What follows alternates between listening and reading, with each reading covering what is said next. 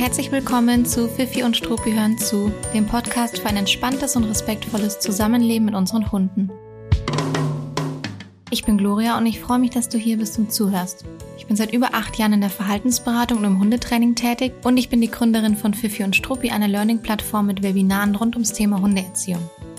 Heute haben wir, ich nenne es mal, eine gemischte Folge, ich beantworte heute zwei Fragen von euch im Rahmen der Sprechstunde, spreche aber auch noch darüber, was auf unseren Hundewiesen so passiert. Denn da passiert in der Regel ganz schön viel. Und was ich da beobachten konnte, erfährst du in der Folge und ich wünsche dir ganz viel Spaß beim Zuhören.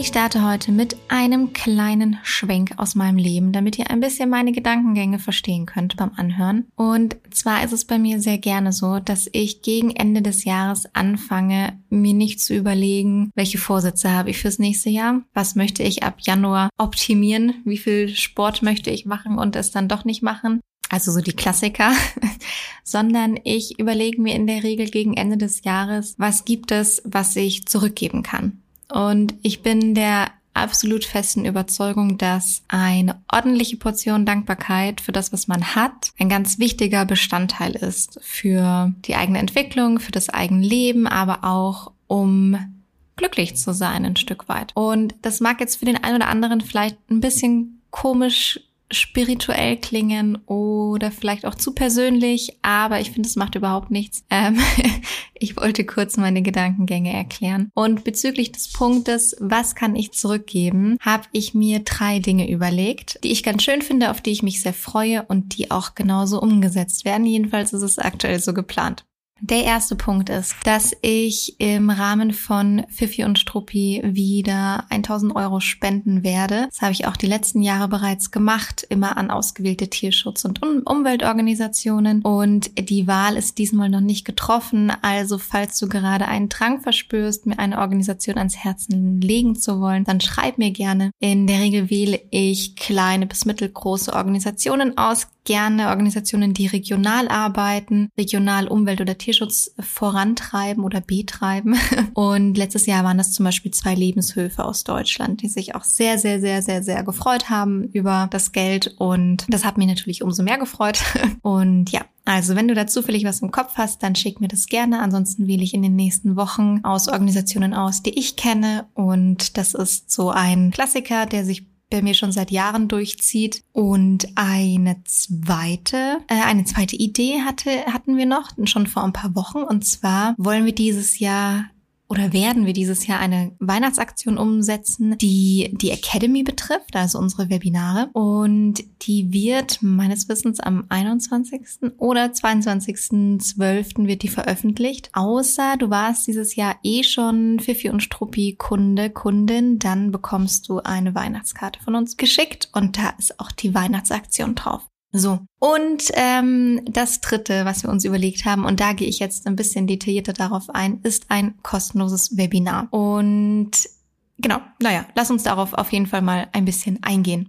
Ich habe die letzten Wochen sehr, sehr lange überlegt, über was ich sprechen möchte in diesem kostenlosen Webinar. Wir waren nämlich schon sehr lange klar, dass ich das gerne machen möchte. Und ich habe lange einen Gedanken im Kopf gehabt, der sich damit beschäftigt hat, über Methoden zu sprechen, also Methoden in der Hundeerziehung. Und ich habe für mich keinen passenden Aufhänger gefunden, beziehungsweise die Aufhänger, die ich hatte, immer wieder umgeworfen und verworfen. Und dann war es so, dass ich vor ein oder zwei Wochen Samstag vormittags ein Einzelcoaching ausgemacht hatte auf einer, ja, nennen wir es jetzt mal Hundewiese, auch wenn es das jetzt nicht unbedingt per Definition ist, aber wir nennen es jetzt mal Hundewiese, also eine große Wiese, auf der viele Hunde spazieren gehen. Wir nennen es Hundewiese. Ich war verabredet an einer Hundewiese, weil wir ähm, Nahkontakt und Freilauf uns ein bisschen anschauen wollten und eben Hundebegegnungen üben wollten. Und deswegen hat es ganz gut gepasst und ich habe einen Punkt ausgewählt, an dem es vermeintlich sehr ruhig ist normalerweise. Und bin dann etwas früher hingefahren und bin dort zuerst mit meiner Hündin spazieren gegangen und bin erstmal so an der Wiese seitlich entlang, weil da ein Weg entlang führt.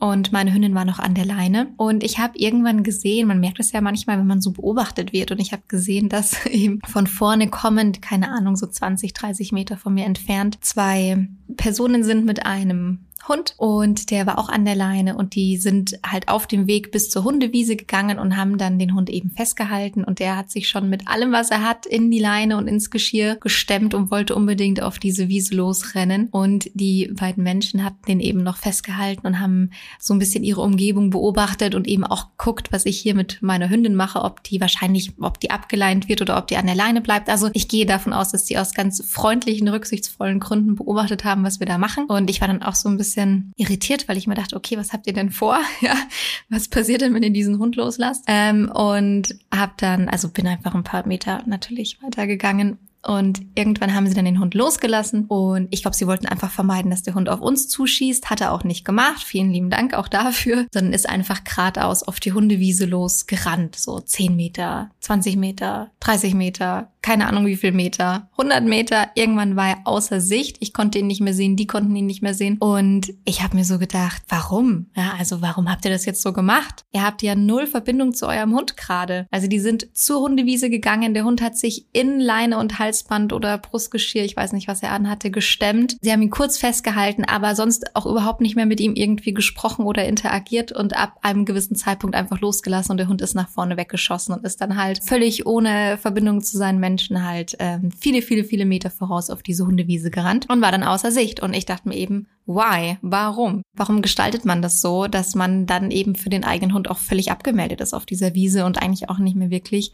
Zugriff auf den Hund hat? Okay, und dann bin ich weitergegangen. Also was man halt so macht, irgendwann muss man weitergehen. und bin dann die Runde weitergegangen, um die Hundewiese herum, aber auch teilweise auf der Wiese drauf. Aber ich gehe in der Regel nicht straight drüber, sondern so ein bisschen die, die ruhigeren Strecken. Und es war erstaunlich viel los. Also es war Samstagvormittag, ich hatte mir eigentlich eh eine ruhige Stelle, dachte ich, ausgesucht, aber es war wirklich viel los und ich war sehr froh, dass ich am Rand entlang gegangen bin und das Treiben so ein bisschen von außerhalb beobachten konnte und habe dann eine flat-coated Hündin gesehen, eine wahnsinnig süße, bildhübsche und die sind mitten durch die Wiese gegangen und die hatte richtig Probleme mit den ganzen Hunden, die gekommen sind. Also die hat Angst gehabt, die hat ihre Route eingeklemmt gehabt, hatte, hat ja super unsicher reagiert und wollte am liebsten, wenn man das mal so überinterpretiert sagen darf, äh, am liebsten einfach hinter irgendeinem Grashalm verschwinden und einfach dort nicht weiter sein, weil einfach, also fast schon sekündlich, also mehr als minütlich auf jeden Fall, neue fremde Hunde dorthin gelaufen sind. Also ich glaube, da waren immer irgendwie zwei, drei Hunde um diese Hündin herum. Und die Halterin hatte es schon bemerkt, die ist darauf, darauf auch eingegangen und hat versucht, ihre Hündin zu unterstützen, aber sie ist halt einfach weiterhin mittig über diese Hundewiese gelaufen. Und ich habe mir zum zweiten Mal gedacht, Warum? Also warum packst du nicht deine Hündin und gehst einfach am Rand, wo es ein bisschen ruhiger ist? Mache ich doch auch, ja. Ich habe eine zehnjährige kleine Hündin, die absolut keine Lust hat, von vier Jungspunden überrannt zu werden. Und es funktioniert wunderbar, wenn man die ein oder andere Kleinigkeit beachtet auf solchen Strecken. Und dann kam ich an einem jungen Rüden vorbei und der war gerade im Kontakt mit dem ersten Hund. Also ihr erinnert euch, der Hund, der am Anfang losgelassen wurde und dann 100 Meter nach vorne geschossen ist, mit dem war der gerade im Kontakt. Und zuerst hat es ganz, ganz nett aus, war okay, waren zwei junge Rüden und irgendwann hat man so gemerkt, dass das den beiden zusammen so ein bisschen zu nervig wurde. Also auch hier entschuldigt, dass ich es einfach ein bisschen menschlich interpretiere, aber jetzt einfach nur für die Erzählung. Die beiden wurden sich so ein bisschen nervig miteinander. Und sie konnten sich nicht alleine voneinander lösen. Also es schaffen junge Hunde oft nicht, das wirklich ähm, selbst gezielt zu machen oder sich da irgendwie runter zu regulieren. Da braucht es manchmal unser Zutun, was auch nicht schlimm ist. Und der Halter, der mit dabei war, der hat das auch gesehen und hat seinen Hund rausgerufen oder versucht rauszurufen, rauszuholen und mit dem dem weiterzugehen. Aber der andere hat sich nicht abschütteln lassen und der war ja allein auf weiter Flur. Ihr könnt es schon ahnen, weil die Menschen natürlich immer noch nicht in Sichtweite oder wieder nicht in Sichtweite waren. Der Hund ist ja die ganze Zeit nur von A nach B geschossen. Und ähm, ja, ihr könnt es auch ahnen, was bei mir abging. Zum dritten Mal habe ich mir gedacht, warum? Und dann habe ich, bin ich zum Auto zurückgegangen, eben nach meinem Spaziergang und habe meine Hündin ins Auto gesetzt und habe so drüber nachgedacht und habe mir gedacht, okay, es ist nicht Zeit für ein Methodenwebinar. Vielleicht ist es das bald, vielleicht ist es das erst in einem Jahr, ich weiß es nicht, irgendwann ist es soweit, aber nicht jetzt, sondern es ist Zeit für ein, was passiert auf unseren Hundewiesen-Webinar. Und der ein oder andere fleißige Podcast-Hörer oder die fleißige Podcast-Hörerin wissen schon, dass es letztes Jahr, also vor eigentlich genau einem Jahr, ein Webinar Webinar zu diesem Thema gab. Und es scheint irgendwie nicht alt geworden zu sein, dieses Thema. Letztes Jahr hat bereits in der Vorweihnachtszeit ein kostenloses Webinar stattgefunden von Christina und mir. Christina ist eine befreundete Hundetrainerin und ich habe sie dann eben nach diesem Tag angerufen und habe gesagt, Christina, ich glaube, es ist nicht Zeit für ein Methodenwebinar. Ich glaube, es ist Zeit für ein Was passiert auf unseren Hundewiesen-Webinar. Und Christina hat gesagt, okay, ich bin mit am Start, ich bin mit dabei und wir wollen die Idee unsere Webinar-Idee von letztem Jahr noch einmal wiederholen, allerdings mit komplett neuen Inhalten. Ähm, es, die Inhalte sind nämlich hauptsächlich, das wissen die, die mit dabei waren, Videos, die Christina und ich mitbringen ähm, von unterschiedlichsten Hundebegegnungen im Freilauf oder auch an der Leine oder gemischt oder was einem halt so passiert im Alltag. Und wir haben diese Videos gemeinsam analysiert, ausgewertet und wir bringen ganz neue Videos mit. Deswegen dürfen auch sich alle, alle, alle, die letztes Jahr schon mit dabei waren, herzlich willkommen fühlen an diesem, ähm, an dieser zweiten Ausgabe von unserem Was passiert auf unseren Hundewiesen-Webinar mit teilzunehmen. Also wie wird das ablaufen? Wir treffen uns ähm, online, wir schauen uns nach und nach verschiedene Videos an, wir besprechen die gemeinsam. Das heißt, wir können, wollen es ganz interaktiv gestalten. Du darfst, wenn du mit dabei bist, also entweder ganz interaktiv mit machen. Du kannst dich auch einfach zurücklehnen auf dem Sofa und dir das, das bunte Treiben anschauen und anhören. Also das kannst du genauso gestalten, wie du es gerne machen möchtest. Und wir werten gemeinsam die Videos aus. Wir beschreiben sie, wir analysieren sie, wir interpretieren sie, wir werten sie damit aus. Und wir besprechen auch, und das ist mir ganz wichtig, wie kann man solche Situationen als Mensch gestalten? Also was kann man denn dazu tun, um die Situation zu verändern oder für den eigenen Hund positiv zu gestalten oder vielleicht auch für einen fremden Hund positiv zu gestalten, wenn der eigene Hund derjenige ist, der vielleicht eher da mal Probleme macht. Und wir fassen auch die Do's and Don'ts der Hundewiese zusammen. Und wenn du mit dabei sein möchtest, dann würde ich mich wirklich wahnsinnig freuen und Christina auch. Ich glaube, dass es ein richtig schöner Abend wird. Das war letztes Jahr schon ein wahnsinnig schöner Abend und hat uns sehr, sehr viel Spaß gemacht. Sonst würden wir es ja auch nicht nochmal anbieten. Also sei total gerne mit dabei und lass dich einfach von den Inhalten ein bisschen überraschen und von dem, was wir dafür dich und euch vorbereiten werden. Wenn du mit dabei sein möchtest, dann melde dich zuerst zu dem Fifi und Struppi Newsletter an. Die Anmeldung findest du am Ende der Startseite. Wir verlinken das aber auch alles in den Show Notes. Und sobald du dich dort angemeldet hast, bekommst du nämlich automatisch einen Gutscheincode zugeschickt. Das ist der Hintergrund. Und wenn du den zugeschickt bekommen hast, dann kannst du den einfach einlösen ähm, bei der Webinarbuchung. Das Webinar hat eigentlich einen Wert von 39 Euro, also so ist es hinterlegt bei uns auf der Website, wobei ich natürlich finde, dass die Inhalte unbezahlt bezahlbar sind. Und mit dem Gutscheincode, den du eben zugeschickt bekommst, setzt sich der Preis dann auf null, sodass du kostenfrei teilnehmen kannst. Also melde dich total gerne an, wenn du mit dabei sein möchtest. Wenn du es jetzt schon weißt, dann mach das zeitnah bitte. Es kann sein, dass wir die Teilnehmerzahl einschränken werden. Das Webinar wird am 4. Januar stattfinden um 19 Uhr und dauert circa eineinhalb bis zwei Stunden. Es findet einmalig statt, es findet live statt, es gibt keine Aufzeichnung. Also schaufel dir den Abend frei, falls du mit dabei sein möchtest, falls dich das interessiert. Und dann freuen wir uns natürlich total, wenn ähm, ja, wir uns gemeinsam einen schönen Abend machen können. So, alle Infos in den Show Notes natürlich. Wir verlinken alles und freuen uns schon sehr darauf. Und dann habe ich ja zu Fragen aufgerufen, also zu Fragen für die Podcast-Sprechstunde. Und durch die geteilte Folge, weil ich ein bisschen herleiten wollte, wie es zu diesem kostenlosen Webinar kam, werde ich jetzt im Folgenden nur noch zwei Fragen beantworten. Aber ich glaube, das macht gar nichts. Es müssen ja auch immer zwei Fragen sein, die sich hier in dem Format gut beantworten lassen. Ihr wisst wie immer, kleiner Disclaimer, ich habe nur die Infos, die ihr auch hier in den Fragen hört. Ich habe keine On-Top-Infos, ich habe keine Kontextinformationen und ich beantworte die Frage auf Basis von dem, was mir vorliegt. Das ersetzt kein Einzelcoaching. Es gibt eher neue Impulse und Ideen oder zeigt vielleicht einfach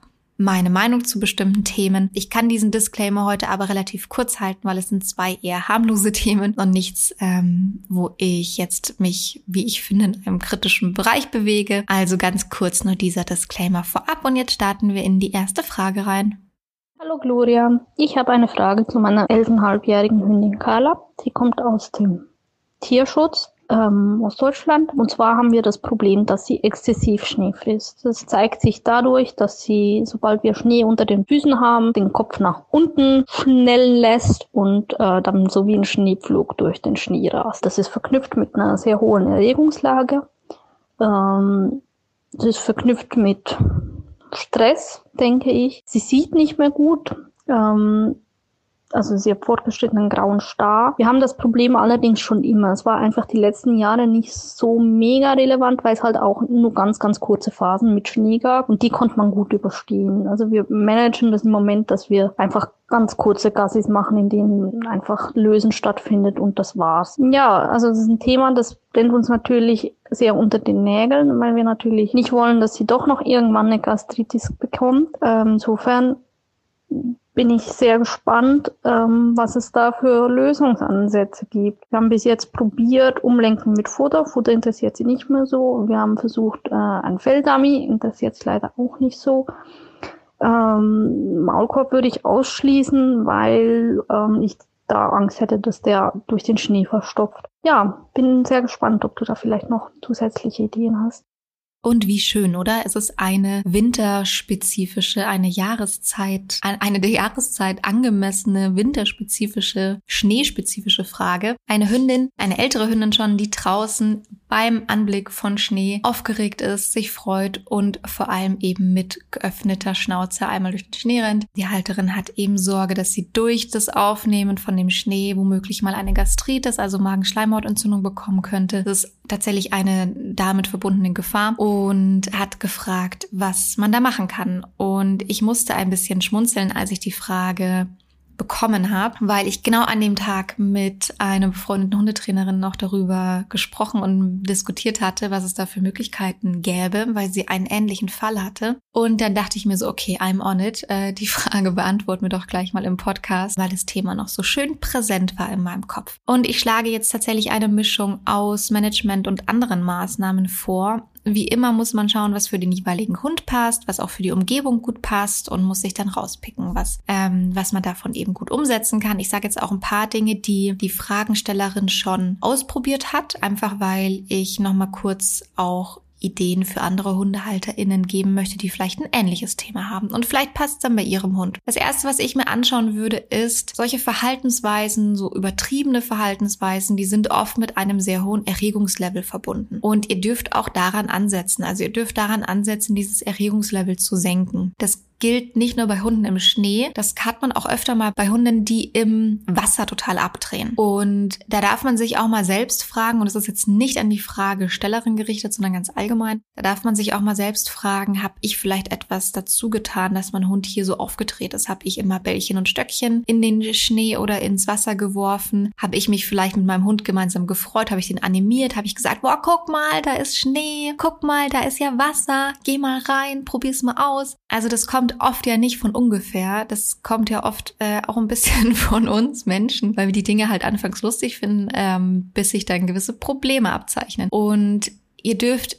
diesen Umgang um 180 Grad verändern, falls ihr da bei euch selber ansetzen könnt, weil ihr euch da ertappt fühlt oder angesprochen fühlt. Also ein ruhigerer Umgang mit solchen Dingen wird auch in der Regel dazu führen, dass euer Hund dann gar nicht so auftritt. Außer natürlich, euer Hund macht es von sich aus schon. Aber manchmal, wie gesagt, pushen wir das eben. Und diesen Push vom Menschen, den dürfen wir rausnehmen. Und dann dürfen eben dort Aktivitäten passieren, die eher Erregung senken, die eher ruhig sind, die eher entspannend sind und nichts, was pusht. Also es wird kein Spielzeug geworfen. Ähm, es wird der Hund nicht animiert, irgendwo reinzuspringen, irgendwo rumzurennen oder ähnliches, sondern da passieren vielleicht eher ruhige Dinge. Ähm, man kann eine Entspannungsübung dort machen. Man kann dort auch einfach ruhige Schnüffelspiele machen, ruhige Beschäftigungen, ein paar Signale abfragen, wenn man möchte. Oder auch einfach dran vorbei, jedenfalls der Hund von sich aus gar nicht so ein großes Interesse zeigt. Man kann auch, wenn man sagt, okay, aber das Kind ist schon in den Brunnen gefallen, der Hund ist jetzt eben da sehr aufgeregt ähm, und ich finde da irgendwie keinen richtigen Zugang, dann kann man auch unterschiedlichste Tools ausprobieren, die man eben bei aufgeregten, hibbeligen Hunden ausprobieren oder, nutzen kann. Bei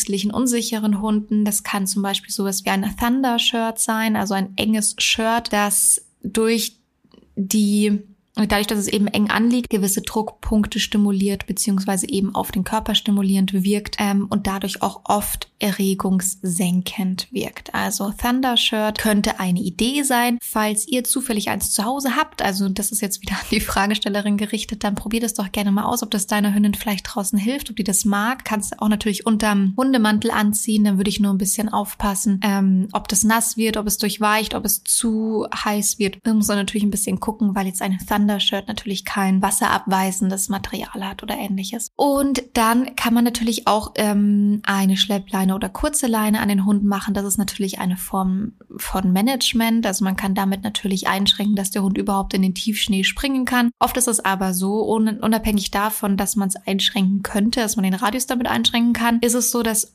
die Hunde oft ein bisschen ruhiger an der Leine oder Schleppleine gehen, als sie im Freilauf sind, einfach weil die das oft gelernt haben, ja, dass man da sich vielleicht ein bisschen ruhiger verhält, dass es nicht mit Rennen verknüpft, nicht mit hoher Erregung verknüpft. Wenn man, vor allem wenn man die Leinenführigkeit gut aufgebaut hat, dann ist sie nicht mit Erregung verknüpft. Wenn man da eine schöne Vorarbeit geleistet hat, dann kann man in solchen Momenten die Hunde anleinen. Und dann ist es eben oft so, dass auch das, das Erregungslevel ein bisschen senkt und natürlich auch den Radius etwas einschränkt. Und dann würde man, wenn man den Radius einschränken möchte, würde man natürlich insofern managen, als dass man guckt, dass der Hund eben nicht in den Tiefschnee kommt, sondern eher in äh, Bereichen geht, wo der Schnee entweder sehr festgedrückt ist oder geschippt, geräumt ist oder es eben nicht so viel gibt, was man so mit einem Haps sich einfach einverleiben kann. Und dann kann man schöne Aktivitäten bei sich stattfinden lassen. Also Aktivitäten beim Menschen lenken natürlich auch ein bisschen von dem ab, was so in der Umwelt passiert. Also Suchspiele, Leckerli-Spiele, ähm, Tricks, die der Hund irgendwie gerne macht, kann man abfragen. Auch hier muss man natürlich wieder ein bisschen aufpassen, nicht den Hund hochdrehen, eher für ein bisschen Ruhe und Entspannung sorgen. Man kann auch Spielzeuge mitnehmen und anbieten. Viele Hunde tragen gerne Spielzeuge im Maul und wenn das Mäulchen schon voll ist mit einem Spielzeug, dann kann man sich da nicht mehr so viel Schnee reinschaufeln. Das ist also ganz praktisch. Da kann man auch mit einem Futterdummy arbeiten zum Beispiel. Also vielleicht kann dein Hund einen Futterbeutel suchen oder bringen. Ähm, du hattest jetzt schon gesagt, dass sich deine Hündin nicht mehr so stark über Futter motivieren oder animieren lässt, aber vielleicht mag die es gerne, Dinge zu apportieren. Vielleicht ist das, was sie gerne mag. Dann kann man so einen Futterbeutel auch mal verlieren aus Versehen. Meine Hündin macht es unfassbar gern und ich sage, oh Emma, ich glaube, ich habe den Futterbeutel verloren. Dann fetzt sie immer los und guckt, wo wir gegangen sind und sucht dann eben diesen Futterbeutel. Und vielleicht kann man sowas in, äh, in, in der Art machen. Das ist was, wo der Hund auch ein bisschen seinen Bewegungsdrang und seine Erregung ein bisschen abbauen kann. Der kann was mit seinem Maul machen. Also es kommt dem dann eben doch recht nahe, was der der Hund eben ursprünglich äh, im Kopf hatte, nämlich mit seinem Maul durch den Schnee zu, zu fahren ähm, und kann dann eben aber eine alternative Beschäftigung oder eine alternative, ein alternatives Verhalten damit zeigen. Und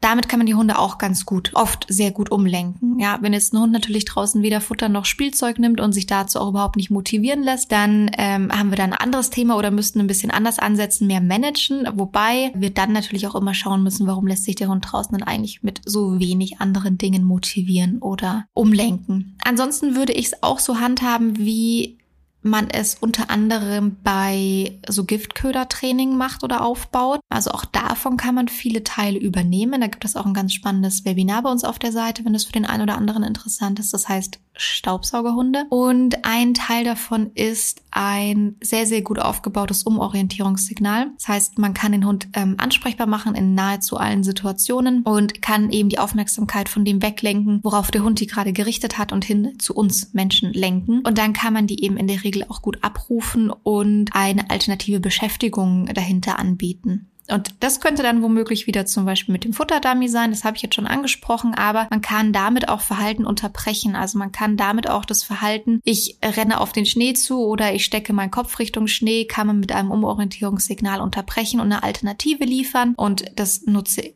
ich würde ich auch in solchen Momenten sehr, sehr, sehr gerne nutzen und kann man eben auch sehr gut nutzen, wenn es jetzt zum Beispiel nicht um Schnee geht, sondern um, da liegt eine Pizza auf dem Boden oder was auch immer. Deswegen kann man das ein bisschen übertragen aus so Staubsaugerhundetraining, äh, Giftködertraining oder nenn es wie du möchtest. Dann habe ich schon angesprochen, dass man natürlich den Ort managen kann. Die Fragestellerin hatte jetzt sogar gesagt, dass sie die kompletten Gassigänge einschränkt, nur noch Pinkelrunden macht. Kann man natürlich machen. Meistens hat man ja doch glücklicherweise äh, also glücklicherweise, wenn man in dem Fall ein Problem damit hat, nur ein paar Tage, wo wirklich viel hoher Neuschnee oder Tiefschnee irgendwo ist und man dem gar nicht auskommt. Außer man lebt natürlich in den Bergen oder im Voralpenland oder wo auch immer, wo das dann sich doch über den ganzen Winter zieht. Aber oftmals sind es ja nur vereinzelte Tage und dann ist danach schon wieder geschippt, geräumt und die Wiese plattgetreten. Und dann kann es sein, dass wir da eh nur über eine Handvoll Tage sprechen, die man vielleicht managen müsste. Und dann würde ich tatsächlich schon aber auch den Maulkorb in Betracht ziehen. Vor allem, wenn du beschreibst, dass deine Hündin eben weder mit Futter noch mit Spielzeug so großartig gut zu beschäftigen ist oder ab ablenkbar ist, dann könnte man überlegen, ob man vielleicht einen Maulkorb sucht, der eben so einen Giftköder-Einsatz hat. Also die sind ja dann vorne so ein bisschen geschlossener, damit der Hund eben auch durch den Maulkorb nichts vom Boden aufnehmen kann. Und da müsste man halt mal ausprobieren, wie sich der verhält, wenn man den durch Schnee drückt. Aber ich könnte mir vorstellen, dass das ganz gut funktionieren kann. Und auch dann würde ich es aber nur in Kombination damit machen, dass ich trotzdem gucken würde, das Erregungslevel zu senken, sie trotzdem ansprechen und abrufen würde, wenn sie da eben zu, zu sehr reinsteigert. Und dann ist es eben nicht nur Maulkorb auf und have fun, sondern natürlich nur ein ein ergänzendes Tool, wenn man wirklich ausschließen möchte, dass der Hund Schnee aufnimmt. Wenn du jetzt aber eh beschreibst, dass du zwar Sorge vor der Gastritis hast, aber es klingt für mich so, dass sie bisher keine Gastritis davon bekommen hat, dann wäre ich da, glaube ich, ein kleines bisschen entspannter. Also ich bin da grundsätzlich so, dass ich mir immer denke, na ja, wenn das jetzt irgendwie 10, 11 Jahre gut gegangen ist, dann geht es auch noch zwei, dann geht's auch noch zwei, drei weitere Jahre gut und machen wir da meistens dann nicht so große Gedanken, würde dann eben nur darauf achten, dass der Hund kein Schnee ist, ähm, an Stellen, wo es irgendwie äh, Streu, also Streusalz gestreut wurde oder ähnliches. Das wäre natürlich dann ungünstig, sondern dass es eher frischer, unbehandelter Schnee ist. Und man kann aber zusätzlich, wenn man möchte, mal mit einem Tierarzt oder Tierheilpraktiker oder wem auch immer besprechen, ob es nicht etwas zum Schutz des Magens gibt, was man entweder präventiv davor oder direkt nach dem Spaziergang geben kann. Das ist dann natürlich kein hartes Medikament. Ich glaube, das steht nicht in Relation, aber vielleicht kann man was Pflanzliches geben, was Unterstützendes geben, was Magenschonendes geben. Und dann könnte man vielleicht mit dieser Kombination aus, ich versuche das Erregungslevel zu senken, ich schütze aber auch den Magen und ich spreche sie einfach häufig an, bevor sie sich in so ein Verhalten reinsteigert und zwischendurch manage ich auch mal, indem ich sie an die Leine nehme. Ich glaube, dann könnte man damit sehr gut durchkommen und auch auf den Maulkorb wahrscheinlich sogar verzichten. Vielleicht gibt es etwas, ähm, wenn jemand einen Tipp hat, etwas weiß. Ähm, ich weiß, dass auch einige HundetrainerInnen hier zuhören und auch HundetrainerInnen, die einen tiermedizinischen Hintergrund haben, dann ähm, also meldet euch super gerne, dann teile ich den Tipp natürlich. Vielleicht gibt es etwas, was ein bisschen magenschonend ist, was den Magen schützt, was dem Magen danach gut tut oder was man präventiv gibt und vielleicht hilft es ja in dem Fall dann auch noch und spielt dann da in unsere schöne Antwort noch zusätzlich mit rein. Genau, und ansonsten hoffe ich, dass ich ein paar neue Ansätze geben konnte. Das ist, was ich an der Stelle machen würde. Und dann springen wir zur zweiten Frage und springen weg vom Schnee hin zu einer Tierschutzhündin. Hallo Gloria, ich hoffe, ich erreiche dich über diesen Weg. Ich habe gestern an deinem tollen Webinar zu den ersten Wochen mit einem Tierschutzhund teilgenommen und danach ist mir noch eine Frage eingefallen, die ich gerne gestellt hätte. Und zwar geht es darum, dass wir unverhofft die Zusage für eine Wohnung bekommen haben und deshalb Anfang März umziehen werden. Gleichzeitig wird aber am Anfang dieses Jahres meine Hündin aus dem Tierschutz zu mir kommen. Wann genau wissen wir leider noch nicht, aber ich denke ähm, im Januar oder im Februar. Das ist natürlich jetzt ein ziemlich blödes Timing, aber wie ist denn deine Einschätzung zu dieser Situation? Sollten wir vielleicht sogar besser mit der Aufnahme der Hündin warten, bis wir wir umgezogen sind. Vielen Dank. Also, erst einmal herzlichen Glückwunsch zur unverhofften Zusage einer Wohnung. Ich lebe leb ja in München. Ähm, ich weiß zwar nicht, wo du wohnst, aber ähm, ich kann auf jeden Fall zustimmen, dass äh, unverhoffte Wohnungszusagen manchmal sehr spontan kommen können und einen sehr freuen können. Also auf jeden Fall schon mal herzlichen Glückwunsch zur neuen Wohnung. Das heißt, es steht Anfang März ein Umzug an, der im Grunde nicht so richtig eingeplant war und es soll eine Tierschutzhündin einziehen. Und jetzt ist so ein bisschen die Frage, besser mit der Aufnahme noch warten, bis wir umgezogen sind oder die Hündin jetzt ankommen lassen. Und ich würde es tatsächlich ganz stark davon abhängig machen, ob es sich um eine schon fest ausgesuchte, ausgemachte Hündin handelt, die im Grunde jetzt nur noch irgendwo darauf wartet, zu dir reisen und bei dir einziehen zu können, dann würde ich das auch machen, bevor ihr umgezogen seid. Weil dann muss man natürlich immer ein bisschen abwägen, was ist für den Hund der größere Stress. Wenn du jetzt von Tierschutzhündin sprichst, denke ich natürlich sofort, dass der größere Stress jetzt noch dort zu lassen, außer sie ist dort natürlich auf einer wahnsinnig tollen Pflegestelle, auch das gibt es und dann dürfte sie natürlich dort auch bleiben, bis ihr umgezogen seid. Natürlich ist der Umzug erstmal ungünstig, wenn der Hund gerade bei euch angekommen ist. Natürlich wäre es besser, wenn man dem Hund diesen Wechsel ein Stück weit erspart sparen könnte und der Hund direkt in sein Zuhause, in sein langfristiges Zuhause kommt und einziehen kann. Und dann würde man eben abwägen, wie ist denn die Situation jetzt? Was bedeutet für die Hündin den größeren Stress? Und wenn die sich eben im Ausland in einem Shelter befindet, dann würde ich jetzt einfach mal vermuten, dass der größere Stress darin besteht, dass sie im Winter dort noch ist, friert, nicht ordentlich betreut wird, womöglich vor Ort unregelmäßig was zu essen bekommt, einer höllischen Lärmkulisse ausgesetzt ist. Aber ich weiß jetzt natürlich wirklich nicht, unter welchen Bedingungen die sich gerade befindet. Wenn ihr also die Hündin schon ausgesucht und ausgewählt habt und die dort ein stressiges Leben hat, dann würde ich die auf jeden Fall sobald es bei euch möglich ist, äh, also sobald es über die Organisation möglich ist, würde ich die zu euch umziehen lassen und dann einfach den Umzug sehr, sehr gut vorausplanen. Ich sage da gleich noch was dazu. Wenn es allerdings so ist, dass die einfach noch gar nicht ausgesucht ist, wenn du zwar weißt, okay, es soll eine Hündin bei uns einziehen aus dem Tierschutz, aber es ist noch nicht fix, welche, dann würde ich tatsächlich warten, bis ihr umgezogen seid, weil dann kann man es ganz gut planen und dann kann man vielleicht den eigenen Wunsch oder die diesen Plan nochmal für zwei, drei Monate einfach ein bisschen auf Eis legen oder nach hinten verschieben und dann, wenn die neue Wohnung eben bezogen und eingerichtet ist, sich auf die Suche nach der passenden Hündin machen. Also dazwischen würde ich tatsächlich relativ stark unterscheiden. Ähm, ansonsten kann man sehr, sehr schön den Umzug vorbereiten und ich habe dazu schon mal eine ganze Podcast-Folge aufgenommen in den Zeitraum, in dem ich selbst umgezogen bin und wir verlinken die mal in den Show Notes, hört ihr die sehr gerne an. Grundsätzlich geht es darum, in der alten Wohnung bis zuletzt, also so lange wie möglich, eine sehr ruhige und entspannte Umgebung aufrechtzuerhalten und zu schaffen und diese entspannte, ruhige Umgebung mit bestimmten Reizen und auch Gegenständen zu verknüpfen. Also mal ganz platt gesagt, wenn der Hund dort immer ganz gemütlich in seinem Bettchen schläft, dann verknüpft er das natürlich auch mit seinem Bettchen oder mit einer bestimmten Kuscheldecke oder mit einem bestimmten Sofa oder wo auch immer der Hund dort eben Ruhe und Entspannung erfahren hat. Man kann es auch mit Duftstoffen oder Musik machen, also immer äh, eine Musik, die man laufen lässt und so eine kleine Entspannungssession, die man daraus macht. Und das macht man eben in der alten Wohnung ähm, und hält dann auch diesen ruhigen und entspannten Zustand ähm, aufrecht bis zuletzt. Also damit meine ich, dass man eben nicht schon anfängt, wochenlang anfängt, die Wohnung auszuräumen sondern eben so lange wie möglich es schafft, einen ruhigen Ort für den Hund zu schaffen. Und dann nimmt man die Dinge, die der Hund dort mit Ruhe schon verknüpft hat, mit in die neue Wohnung. Also es ist nicht der Zeitpunkt, um sich neue Möbel anzuschaffen und schon gar nicht, um sich, äh, um neue Dinge für den Hund anzuschaffen. Also manchmal schafft man sich natürlich neue Möbel an, dann ist es so. Aber es wäre eigentlich nicht der passende Zeitpunkt dafür, wenn man versucht, so viele gewohnte Dinge für den Hund wie möglich mitzunehmen und die im besten Fall davor sogar nochmal absichtlich mit Ruhe und Entspannung aufzubauen und zu verknüpfen. Und dann würde man es eben alles mitnehmen. Ich würde während des Umzugs den Hund immer auslagern, also den Hund von jemand anderem betreuen lassen und dann den Umzug wirklich so schnell wie möglich hoppla hopp um über die Bühne zu bringen. Also weder in der alten Wohnung schon wochenlang packen und eine unruhige Stimmung erzeugen, noch in der neuen Wohnung erstmal wochenlang brauchen, bis man alles auspackt und eine gemütliche, gemütliche Stimmung erzeugen konnte. Also da würde man versuchen, eben das so sozial wie möglich für den Hund zu machen. Ganz allgemein ist es so, also ich verlinke natürlich auch diese Umzugsfolge, wie gesagt, da ist es deutlich ausführlicher besprochen als das, was ich jetzt hier so kurz mal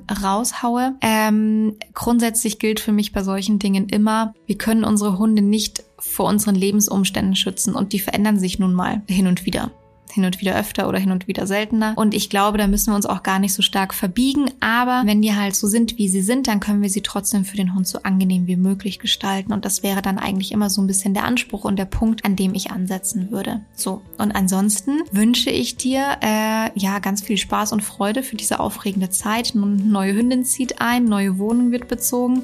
Klingt auf jeden Fall nach einem sehr, sehr schönen Start ins neue Jahr. Beziehungsweise, falls die Hündin jetzt noch einzieht, ja auch ein schöner Jahresabschluss auf jeden Fall eine aufregende Zeit. So, und dann ähm, bleibt mir eigentlich nur noch zum Abschluss zu sagen, schick mir gerne auch deine Fragen, wenn du eine hast, die ich in der nächsten Podcast-Sprechstunde beantworten soll. Die Anleitung dazu findest du auch in den Show Notes. Wir verlinken dir ganz viel heute. Und jetzt wünsche ich dir erstmal einen sehr, sehr schönen Tag und sei total gerne am 4.1. bei unserem Webinar mit dabei. Und wir werden uns einen tollen Abend machen. Ich freue mich schon sehr darauf. Gute Zeit bis dahin und bis zum nächsten Mal.